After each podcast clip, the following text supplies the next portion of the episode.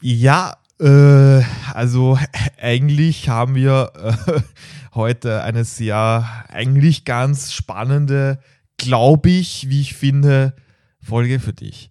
Spaß beiseite. Wenn du diese Fehler machst, dann ist jedes Gespräch und jede Präsentation vermasselt. Und darum geht es heute und damit Herzlich willkommen zum Podcast Rhetorik Geheimnisse. Mein Name ist Rudolf Wald und vor mir wie immer der wunderbare Nikolas Zwickel. Und man hat richtig gemerkt am Anfang, ich, ich wollte ich wollt schon da aus dem Raum herausgehen und sagen, ja, was ist los mit dir, Rudolf? Halt, stopp, halt, wir stopp. das nochmal. Ja, ja. Nikolas hat mich komplett verwirrt gerade angesehen. Ja, also äh, sehr, sehr, ich muss sagen, ich war sehr überrascht und vor allem, es ist halt wirklich so, dass Heute geht es um Fülllaute. Heute geht es um Fülllaute, heute geht es um Füllwörter, heute geht es auch um Weichmacher und heute geht es darum, dass diese Dinge deine Präsentationen zerstören. Und wir zeigen dir, was genau daran das Problem ist, wie man das löst und woher das eigentlich kommt, wie das entsteht, muss man dazu sagen. Und da beschäftigen wir uns als erstes mit Fülllauten und Füllwörtern. Fülllaute ist wie der Name so schön sagt, ein Laut, so etwas wie äh, ähm, äh, und da kann ich auch, auch mal hier, ich sage jetzt mal Hausaufgabe an dich. Schau mal, wie viele Fülllaute andere Personen in Gesprächen machen. Und du wirst erstaunt sein, wie oft das vorkommt. Und das Gleiche könnte möglicherweise bei dir auch der Fall sein. Das heißt, hier in dem Sinne, schau auf Fülllaute oder Füllwörter sind so etwas wie und genau, da war genau das und dann und das war auch noch sehr wichtig und ich habe mich auch hier ja, gut, ganz ja. dieses gut. Ja, gut, dann schauen wir uns das nächste an. Gut, ja.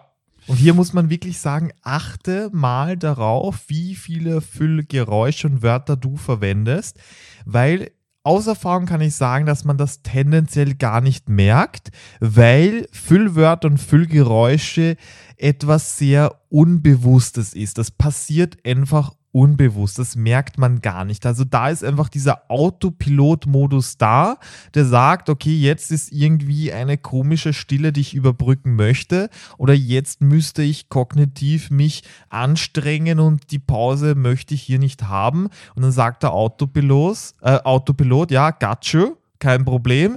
Ich schalte einfach diesen, diesen äh, wie im Fahrstuhl, die Fahrstuhlmusik einfach an, nur dass das im Endeffekt mit einem äh endet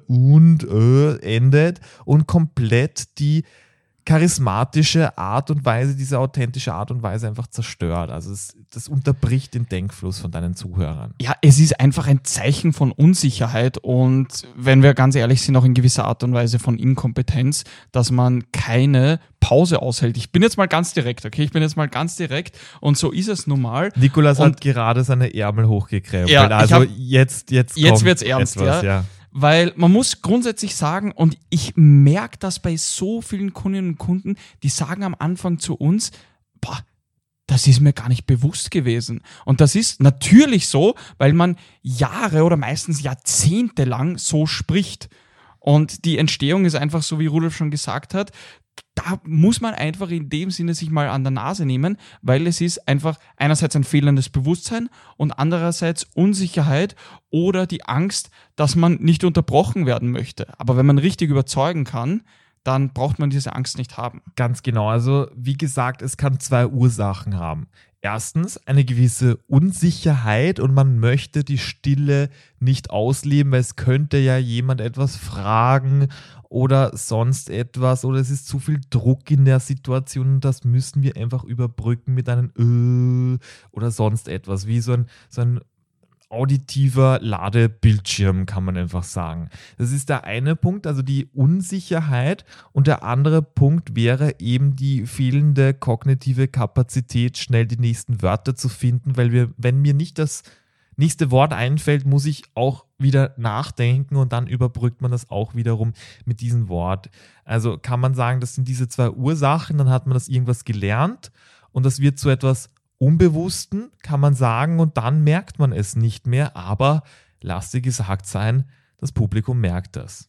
Ja, und im Endeffekt ist das dann so, wie wenn man hier einfach ein Rauschen eines Fernsehers, vielleicht kennst du das noch von früher, ich weiß nicht, ob es jetzt sowas überhaupt noch gibt, also bei Netflix nicht, aber so ein Rauschen von früher, wo du durch den Kanal gezappt hast und auf einmal hast du dich auf die Fernbedienung gelegt und auf einmal war nur so ein aber da gibt es doch schon auch eine Netflix-Metapher. Denk dir, du, du schaust dir einen Film an, also du hast einen riesen Arbeitstag gehabt mit einem super wichtigen Projekt, draußen regnet es, du nimmst dir die weiche, weichste Decke, die du hast, die deine Freundin handgestrickt hat, legst dich hin, machst dir einen Kakao, setzt dich hin, drückst auf die Fernbedienung, dein Lieblingsfilm, genau diesen einen Film, diese Schnulze, die du jetzt einfach mal schauen wolltest. Oder den Action-Thriller. Ja, und dann, dann läuft der Film, es kommt die Einleitung und dann äh, äh, es ruckelt. Du, du siehst Blitze draußen, Internetverbindung ja. passt nicht.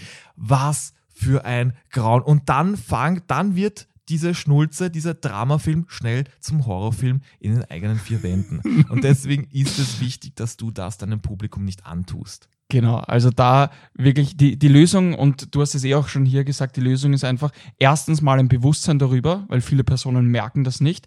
Zweitens, ganz, ganz wichtig, Pause setzen, weil Pause haben, Pausen haben mehrere Vorteile. Erstens, du hast nicht so das, den Horrorfilm bei dir dann zu Hause, sondern du hast hier in gewisser Art und Weise Spannung, die du aufbaust. Du gibst dem Publikum auch, und das ist auch eine wirklich wichtige Sache, dem Publikum auch die Möglichkeit, dein Gesagtes zu verarbeiten und was auch hier der Fall ist, es wirkt viel, viel sicherer. Und die dritte Lösung hier ist, dass du die Gehirnkapazität in Bezug auf das spontane Sprechen erhöhst. Also da haben wir einen Muskel entdeckt, das Assoziieren, was wir mit unseren Kunden hier von Anfang an durchgehen, wo sie schon nach einer Woche genau diese Füllwörter nicht mehr haben und beziehungsweise viel weniger haben, je nachdem, wie stark das Ganze ausgeprägt ist. Und das lässt sich ziemlich schnell auch lösen. Und was hier auch wichtig ist, diesen Muskel muss man trainieren. Und auch falls ihr die Episode mit Peter Graf mit den äh, Psychotherapeuten und auch Direktor von Ameri American Improv gehört habt, da hat er etwas sehr, sehr Spannendes gesagt. Und zwar ist es so, wir können vieles, wenn wir entspannt sind, wenn wir das abstrakte Denken haben, aber es ist oft so in deinen Situationen. Das heißt, wenn du vor deinem Publikum stehst und irgendwie ein Projekt vortragen musst oder zum Beispiel im Kundenkontakt kommst, bist und plötzlich ist die Situation irgendwie angespannt, dann ist es so, dass es wie bei einer Brandschutzübung. Bei einer Brandschutzübung, wenn der Alarm an ist, dann vergisst man so viel und deswegen muss man das regelmäßig bei einer Brandschutzübung einfach trainieren, damit man das im Falle einer stressigen Situation auch abrufen kann. Was ich damit sagen möchte, ist, du musst wirklich üben, üben, üben, damit du in stressigen Situationen auch diese Fähigkeit hast, schnell Sachen zu verbinden. Deswegen super wichtig, such dir eine Gruppe, such dir eine Möglichkeit, wo du das trainieren kannst, wiederholst, wo du in, in immer schwierigere Situationen reingebracht wirst und da einfach mal schauen kannst, wie geht's dir damit, wie kannst du es aufbauen, wie kannst du es lernen. Und wenn du das so trainierst, kannst du das automatisch auch im realen Leben umsetzen. Genauso ist es. Also da muss man dazu sagen, was jetzt auch sehr, sehr wichtig ist, in, in dem Fall, wir haben so eine Möglichkeit. Das heißt, du kannst dich da gerne mit uns zusammenschließen und dass wir das gemeinsam durchgehen, gemeinsam üben. Und was wir jetzt machen, ist, wir kommen jetzt zum zweiten Punkt nach den Fülllauten, Füllwörtern und das sind Weichmacher. Weichmacher sind solche Wörter, die Gift für deinen Appell, für deine Botschaft sind und deine Botschaft, deswegen heißt es so schön, weich machen. Das sind solche Wörter wie eigentlich, vielleicht, bisschen, auf Wienerisch bissel. Also hier äh, sollten wir uns ein bisschen anschauen oder ähnliches. Und da muss man dazu sagen, und ich habe das wirklich bei vielen Kundinnen und Kunden schon gemerkt, die, die sagen das, ohne dass es nötig ist. Da sagt jemand, ja, das ist eigentlich eine wichtige Sache, die wir uns anschauen sollten. Ja. Und die Person meint, dass wir uns das auf jeden Fall anschauen sollten. Aber so wie man es jetzt sagt, ist es in dem Fall ja nur eigentlich wichtig. Mhm. Und das möchten wir jetzt kurz mal demonstrieren, auch ganz spontane Idee. Und zwar werde ich jetzt einfach mal einen Satz sagen mit Weichmachern und dann Nikolas wird einfach jetzt die selbstsichere Version davon einfach sagen. Etwas. Genau. Also wenn ich zum Beispiel sagen würde, ich hoffe, ihr konntet was mitnehmen von dem Vortrag. Dann könnte ich zum Beispiel hier sagen, ähm, was auf jeden Fall wichtig ist, und das konntet ihr hier auch mitnehmen, ist XY. Mhm. Okay, eigentlich sollten wir das umsetzen. Wir sollten das auf jeden Fall umsetzen. Genau. Ein bisschen von dem sollten wir uns einverleiben. Wir sollten uns das einverleiben. Ganz genau. Also statt bisschen könnte man sagen, es ist wichtig. Statt vielleicht kann man sagen, ich bin davon überzeugt. Und statt vielleicht kann man sagen, ganz klar. Es ist auch oft, muss man dazu sagen, das ist dann die, schon die Verstärkung, die natürlich noch besser ist.